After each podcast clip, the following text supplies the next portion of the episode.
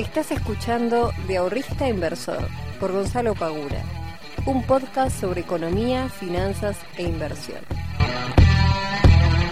Muy buenos días, muy buenas tardes y muy buenas noches para todos y para todas. Bienvenidos y bienvenidas a un nuevo capítulo del podcast de Invertir en Conocimiento. Mi nombre es Gonzalo Pagura, para los que no me conozcan soy el fundador de IEC y el responsable de traer de todas las semanas noticias sobre economía, sobre finanzas, inversiones y cualquier otra cuestión que te pueda llegar a interesar y que te pueda llegar a servir para tus inversiones. Y en el día de hoy, obviamente que voy a estar hablando sobre el tema dólar y la nueva normativa que sacó el Banco Central la semana eh, pasada.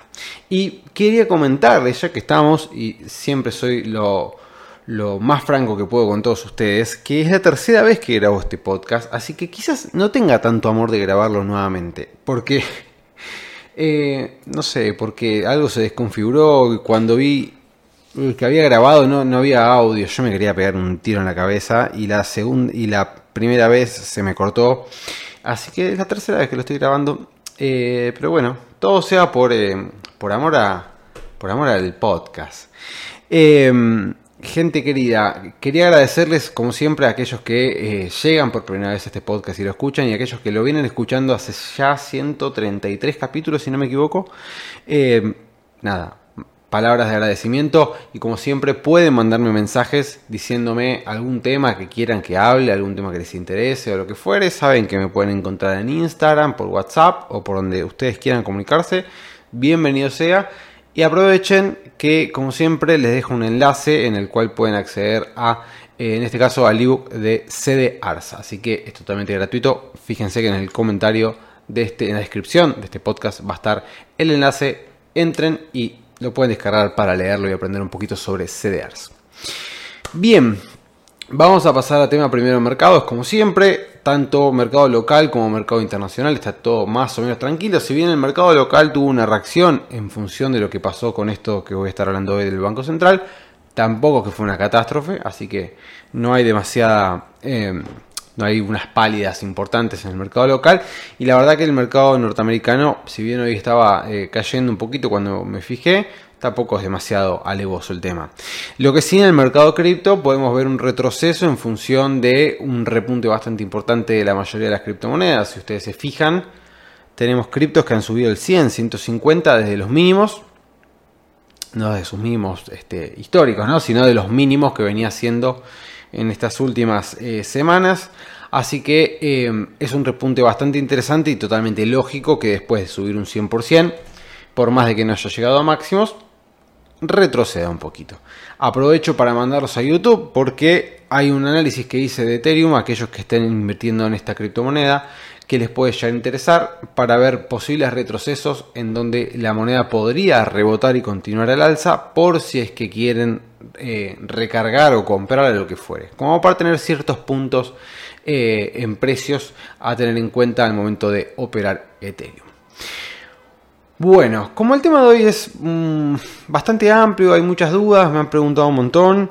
Eh, sinceramente hay algunas cuestiones que todavía falta aclarar que las vamos a seguir viendo con el paso del tiempo, pero siempre que se toca el dólar y siempre que hay algún tipo de modificación dentro de lo que es la reglamentación del uso y costumbres de nuestras inversiones con respecto a los dólares, siempre hay muchas dudas y bastante ruido eh, entre los inversores minoristas. Así que vamos a esclarecer un poquito todo esto. Hice un video también en YouTube sobre este tema, así que si lo quieren ver, véanlo. Em, vamos a empezar desde el inicio de los inicios. El jueves, si no me equivoco, la semana pasada, el Banco Central sacó una circular que afecta a lo que es la operatoria de contado con liquidación y dólar MEP. Bien, ¿qué es el dólar MEP? La gran mayoría de ustedes seguramente ya lo sabrán, pero para los que no lo saben, es una operación en donde nosotros obtenemos dólares a raíz de la compra-venta de un bono que cotiza en pesos y en dólares. Bien, entonces nosotros podemos, por ejemplo, comprar un bono que cotiza en pesos, con nuestro, no sé, tenemos 10 mil pesos, bueno, invertimos 10 mil pesos comprando un bono, y ese mismo bono también cotiza en dólares, por lo cual nosotros podemos venderlo a dólares y así nos hacemos del billete. Entonces compramos en pesos, pasan 24 horas, lo vendemos eh, contra dólares y obtenemos los dólares en nuestra cuenta. Ahora, nosotros lo que podíamos hacer anteriormente era que con los dólares que obteníamos en función de esta... Em, de esta compra-venta del bono, podíamos invertirlo en CDRs, en obligaciones negociables, en bonos, en fondo común de inversión, o podíamos mandarlos a nuestro banco o podíamos tenerlos en nuestra cuenta comitente haciendo la plancha hasta que en algún momento se nos ocurra qué hacer con ellos. Bien, esto ya no va a poder hacer este, así. Punto número uno. Tenemos que tener ahora para poder invertir en dólares dentro de la bolsa local una caja de ahorro en dólares en un banco comercial y asociarla a dentro de nuestro broker. Es decir, que si ustedes ya tienen una cuenta comitente en un broker, pero no tienen asociada una caja de ahorro de un banco eh, en el broker, entren por favor a la página del broker, asocien la cuenta de caja de ahorro que ustedes tienen en dólares para que puedan operar en dólares. Si ustedes no tienen la posibilidad o no tienen una caja de ahorro en dólares en un banco comercial, lamentablemente no van a poder eh, seguir haciendo este tipo de operaciones. Así que esas personas se ven afectados en este sentido, ya sea porque no la abren por costos o porque no tienen acceso o porque el banco no tiene ganas de abrir caja de ahorro, no sé, lo que fuere, no lo van a poder hacer. Entonces, punto número uno, tener sí o sí una caja de ahorro en dólares en un banco comercial. Punto número 2 importante de esta circular, que ahora las transacciones que se hagan en dólar MEP van a tener que ser transferidas a la caja de ahorro en dólares.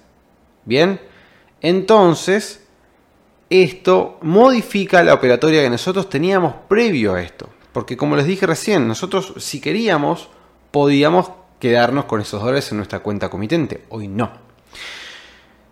Si nosotros compramos dólares a través de dólar MEP, o mejor dicho, si obtenemos dólares a través de la operatoria de dólar MEP, esos dólares tienen que ser transferidos sí o sí al banco comercial que nosotros tengamos. No pueden quedar en el broker. Entonces, ¿qué es lo que pasa con esto? Si bien no hay, no hay una cantidad limitada de operaciones que podemos hacer de la compra y venta de dólares, de bonos, perdón, no hay una cantidad limitada. Sí hay una cantidad limitada de transferencias hacia el banco en dólares. Hoy los bancos están aceptando una sola transferencia por mes en dólares. Entonces, si bien nosotros en la bolsa podemos comprar tantos bonos como querramos y vender tantos bonos como querramos, salvo que estemos hablando más de montos mayores a 3 millones de pesos por semana, pero digamos, para el común denominador, eh, no tenemos límite en ese sentido, pero sí tenemos límite de transferencias, que según el banco te dice, bueno, si es más de una transferencia por mes, la segunda, la tercera, la cuarta, tenés que justificarla con comprobantes de dónde vienen esos dólares. El broker nos da esos comprobantes. El tema es que muchos bancos hacen los boludos y no te toman la transferencia igualmente, por más de que le presente los comprobantes. Entonces, suponiendo que solamente podamos transferir una sola vez dólares desde la cuenta del broker a la cuenta del banco, esto va a ser un limitante en la cantidad de operaciones en dólar MEP que nosotros hagamos todos los meses. ¿Por qué? Supongamos que nosotros hicimos una operación de dólar MEP el primero de agosto. Bien, ya transferimos, ya nos gastamos la transferencia que podemos hacer en el mes. Antes que podemos hacer, bueno, no la este, comprabas dólar MEP y te lo dejabas en tu cuenta comitente o lo utilizabas para comprar otro activo. Bien, bono, CDR, lo que fuere. Si nosotros hacemos eso ahora y nos rechazan la segunda transferencia, los dólares van a quedar inmovilizados dentro de la cuenta comitente. No van a poder ser utilizados para comprar ningún activo financiero. Porque ahora lo que establece el Banco Central es que si nosotros queremos comprar activos financieros en dólares, en dólares, tienen que venir previamente desde una transferencia del banco al broker. O sea que si nosotros queremos comprar la, el CEDAR de Apple en dólares, si es en este, su cotización en D, es decir, dólar MEP, tenemos que previamente hacer una transferencia del banco al broker. Entonces, ¿cómo quedaría el circuito? Supongamos que nosotros compramos dólar MEP compramos el bono, lo vendemos en dólares, nos hacemos de los dólares, los dólares van a la caja de ahorro. Si nosotros queremos invertirlos, tenemos que mandarlos de la caja de ahorro del banco de vuelta al broker. O sea, tenemos que hacer todo un circuito para invertir los dólares. Una complicación tremenda, tremenda. Bien, entonces, como tenemos una transferencia por mes, esto a nosotros nos limita muchísimo, porque si vos sos una persona que compraba dólares todos los meses y comprabas más de una vez por mes, esto es un limitante. Porque nadie quiere que le queden los dólares inmovilizados en la cuenta. Ahora, ¿qué posibilidad tenemos nosotros? ¿O qué forma tenemos? Bueno, si sos una persona que quiere comprar más de una vez dentro del mes, lo que podrías hacer es juntar todos los pesos que querés juntar para comprar dólares y hacer una sola compra. Esto obviamente nos va a condicionar porque si juntamos, no sé, si nosotros veníamos acostumbrados a comprar el primero, el 5, no sé qué, bueno, seguramente el tipo de cambio va a ser más alto el 25 de cada mes que el primero de cada mes. Bien. Si no, lo que podemos hacer es comprar y ir acumulando en pesos estos bonos para que cuando lleguemos a la, a la magnitud de cantidad de bonos que nosotros queremos después vender, los vendamos contra dólares. Esto corre el riesgo nuevamente de que esos bonos puedan eh, moverse de precio, lo cual nos daría un tipo de cambio también más alto. O sea que las dos cuestiones son riesgosas en ese sentido. Si compramos bonos y los nos, quedamos con esos bonos en pesos, corremos el riesgo de que se mueva el precio y que sea desfavorable este, cuando querramos eh, venderlos. Y si vamos haciendo el rejunte de pesos, bueno, probablemente terminemos este, obtuviendo un tipo de cambio más alto. Si no, la posibilidad que tenemos es directamente pasarnos por el mundo de las criptomonedas y hacer la compra mediante criptomonedas. Pero bueno, siempre generalmente tenemos un precio más alto dentro del mundo cripto, así que complica un poquito más o nos sale un poquito más caro en ese sentido. Ahora bien, esto no termina acá. ¿Por qué? Porque si, por ejemplo, nosotros tenemos en cartera, supongan eh, que tenemos CDRs. Los CDRs sabemos que pagan eh, dividendos en dólares. Y supongamos que, no sé, tenemos Apple y Apple nos pagó el 1 de septiembre de dividendos. Por un dólar. Ese dólar se va a mandar a tu caja de ahorro y acabas de perder la transferencia que puedes hacer por mes. Por lo cual, si quisieras comprar dólares el 5 de ese mes, no lo vas a poder hacer. O mejor dicho, lo vas a poder hacer, no los vas a poder retirar. Y si los puedes retirar es porque tu banco es muy piadoso y te deja hacer más de una operación al mes. Bien, ahí es donde recae toda esta problemática, porque con las obligaciones negociables pasa lo mismo, con los bonos pasa lo mismo. Si nosotros cobramos renta en bonos, automáticamente nos arruina la posibilidad de eh, adquirir eh, dólar MEP. Bien, y tengan en cuenta que, por ejemplo, Bull Market se va a manejar con transferencias automáticas. Esto quiere decir que por cada operación que nosotros hagamos en dólares, automáticamente Bull Market nos va a mandar esos dólares a nuestra caja de ahorro en el banco. Averigüen por favor con cada uno de sus brokers cómo lo van a gestionar. Algunos brokers tengo entendido que van a pedir que ustedes lo soliciten, otros lo van a mandar automáticamente. La idea es que el Banco Central lo que les dice a las, a es, gente, ustedes no pueden tener dólares de sus clientes en las comitentes, tienen que ser mandados a sus cajas de ahorros tienen que esos dólares estar en el banco, no en las cuentas comitentes. Y si quieren usarlos para invertir, tienen que mandarlos previamente desde la caja de ahorro del banco a la cuenta comitente y recién ahí van a estar habilitados para hacer uso de esos dólares y comprar el activo financiero que se les cante. Súper engorroso, desalienta un montón las inversiones, hace que el mercado de capitales cada vez sea más paupérrimo, pierde un montón de volumen en el mercado de bonos, bueno, nada, un montón de cuestiones que realmente son súper negativas y que, imagínense a un inversor que no sea argentino, decirle, che, tenés que hacer todo esto, no viene nadie. No viene nadie. Y algunos dirán, no, mejor que no venga nadie. No, no es así, les juro que no es así, no funciona así. No funciona así.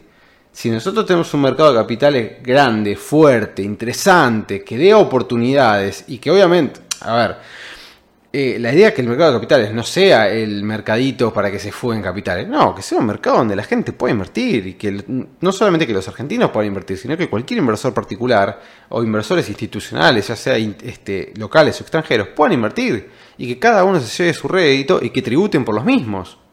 Listo. Ahora, obviamente, si van a hacer una fuga de capitales, y no, obviamente que no. No es la idea, porque así terminamos con el quilombo que terminamos, que se termina pidiendo un préstamo fenomenal al FMI y se termina yendo un montón de guita este, para mantener el tipo de cambio planchado. Y no, no es así, no es la idea. Obviamente que no. Eh, pero el mercado de capitales tiene que crecer, porque si no, Argentina no tiene financiamiento. Y si no tenemos financiamiento local y tampoco tenemos financiamiento extranjero, es un quilombo. Es un quilombo, pero bueno, eso ya lo, hablaré en, este, en, otra, en otra cuestión. Ahora, ¿qué pasa con el contado con liquidación? Bueno, es lo mismo que el MEP, nada más que tenés que tener una cuenta en el extranjero. Es decir, que si vos querías operar contado con liquidación y no tenés una cuenta en el extranjero, no lo vas a poder hacer. Así de fácil. Así que los que no tengan cuenta en el extranjero ni se gasten en hacer dólar, eh, contado con liquidación porque no lo van a poder hacer. Porque funciona de la misma manera. Si ustedes una vez que terminan de hacer la operación, esos dólares tienen que ser liquidados a una cuenta en el exterior. De la misma manera, si ustedes quieren traer dólares de una cuenta en el exterior a la bolsa local, tienen que hacerlo mediante una cuenta este, en el exterior. Así que si no lo tienen, no lo van a poder utilizar. Ahora, generalmente eh, los dividendos, por ejemplo, de los CEDARS eran cobrados en contado con liquidación. ¿Qué pasa con esos dividendos? ¿Me los pierdo? ¿No los pierdo? ¿Qué va a pasar? Bueno, lo van a transformar directamente a dólar MEP. O sea que los dividendos que nosotros cobremos de los CDRs van a ser transformables a dólar MEP para que posteriormente nosotros podamos retirarlos a nuestra caja de ahorro en dólares. Bien, o sea que no se preocupen si ustedes van a cobrar dividendos, si van a cobrar, eh, no sé, la renta de un bono o lo que fuere en dólar con toda con liquidación. No es que se les se van a quedar y van a perder esos dólares. No, se van a poder transformar a dólar MEP para que se puedan retirar a su caja de ahorro en, dólares. O sea que, para resumir y que no se pierda la idea, ¿se puede comprar este dólar MEP? Sí. Eh, no hay ningún tipo de restricción en ese sentido pero está la restricción de una transferencia por mes, lo cual tenemos que tener cuidado y nos condiciona el momento de operar. Si yo compro dólar MEP y ya gasté la transferencia, ¿puedo hacer uso dentro del broker de esos dólares? No, te quedan inmovilizados. Si querés usar esos dólares, vas a tener que previamente transferirlos desde tu banco hacia el broker.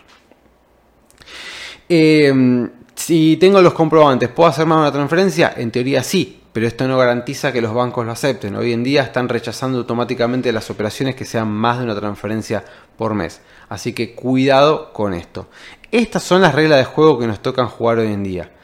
Lamentablemente tenemos nuevas restricciones, tenemos que adaptarnos, no se desalienten, no puten o puten, pero después de putear, eh, tranquilícense y traten de buscarle la forma este, para seguir operando. Lo bueno que podemos llegar a rescatar, digamos, de este tipo de cuestiones es que nos obliga a nosotros, o mejor dicho, los obliga a ustedes, eh, como inversores particulares, a buscar nuevas opciones y tratar de sacarse un poquito el chip de querer comprar dólares todos los meses y intentar ver las opciones que nos ofrece el mercado, que son muchas, y que yo trato de siempre hacer hincapié en ellas, de invertir nuestros pesos, de invertir nuestros dólares en otro tipo de cosas que no sea la compra puntual de todos los meses estar comprando dólares para estar dolarizados. Hay otras posibilidades de estar dolarizados sin tener dólares físicos.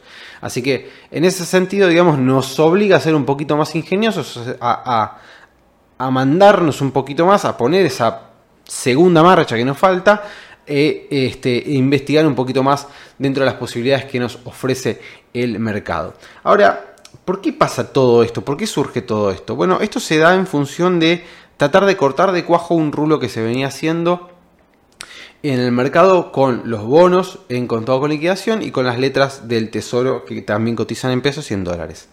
En el cual, luego hacer toda una transacción de arbitraje, se podía obtener una renta por semana para aquellos que tengan un capital mayor a 3 millones de pesos, de, si no me, creo que eran 170 mil pesos por semana, una cosa por el estilo. Sin comisiones, obviamente.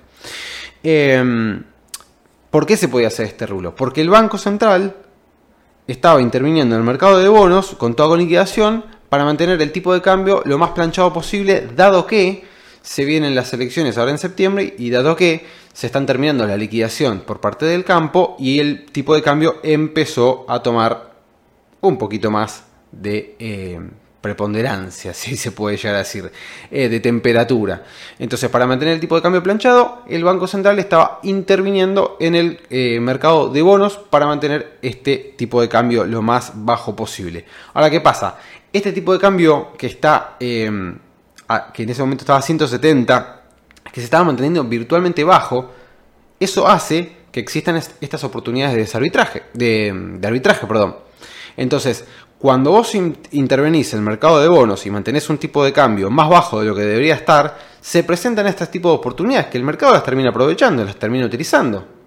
Y está bien, porque están dentro del marco de lo que puede llegar a ser. No está para nada mal. Están aprovechando eh, un, este, un descalce del tipo de cambio para hacer una operación de arbitraje. Y el Banco Central, que es, digamos, esto no se produce por magia, esto se produce porque se interviene en un tipo de cambio y se lo mantiene más bajo de lo que debería estar.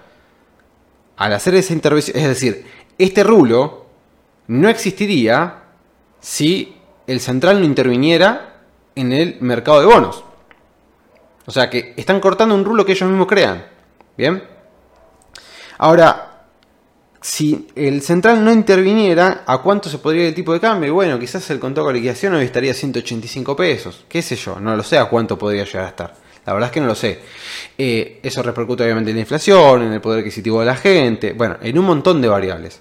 No digo que, digamos, la intención de mantener el tipo de cambio controlado sea em, quizás, sí, o sea, está mal, pero bueno eh, lo puedo llegar a entender en el sentido de intentar que no se te vayan todas las variables a la mierda. Eh, a la espera de una supuesta reactivación económica y que eso haga que los salarios reales empiecen a ganar un poquito de poder adquisitivo nuevamente.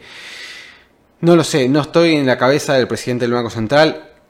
Entiendo y sé que debe ser un quilombo cada decisión que tomes, sinceramente, y sabemos que cada decisión que se toma en economía repercute por algún lado. No hay decisiones que estén aisladas, no es que yo toco esta tecla y no toca nada. No, no, no. Cada tecla de piano que yo toco va a repercutir en cómo termine la armonía final de la canción que yo estoy componiendo. Entonces, em, este tipo de, cosas, lamentablemente, termina repercutiendo en el inversor minorista que está intentando ganarse su mango, que está intentando de hacer que su dinero no pierda valor, que está intentando animarse, saltar al mercado y todo el trabajo que vengo haciendo yo y un montón de gente que trata de inculcar lo que es la educación financiera, las inversiones, etcétera. Este tipo de cosas yo entiendo que son súper desalentadoras, pero eh, no quiero que sea así. Quiero darle por lo menos un poquito de tranquilidad. Este tipo de cosas ya han sucedido y ya las hemos sorteado. Este, y ya hemos buscado la forma de seguir invirtiendo, de seguir obteniendo buenas rentabilidades eh, sin tener que caer en cosas medias raras o en cosas muy riesgosas. Así que, nada, tranquilidad, adaptarse, cambiemos el chip de la cabeza, no nos pongamos locos y es todo lo que tengo que para decir de este asunto. Ya la tercera vez que grabo esto, no quiero hablar más de esto. Bueno, gente, espero que haya quedado todo claro. Si no, de vuelta, hay un video en YouTube donde hablé sobre este tema, por si alguna cosita se me olvidó de decir. Como siempre, les agradezco estar semana a semana conmigo, acompañándome. Les mando un muy fuerte abrazo y nos vemos el miércoles que viene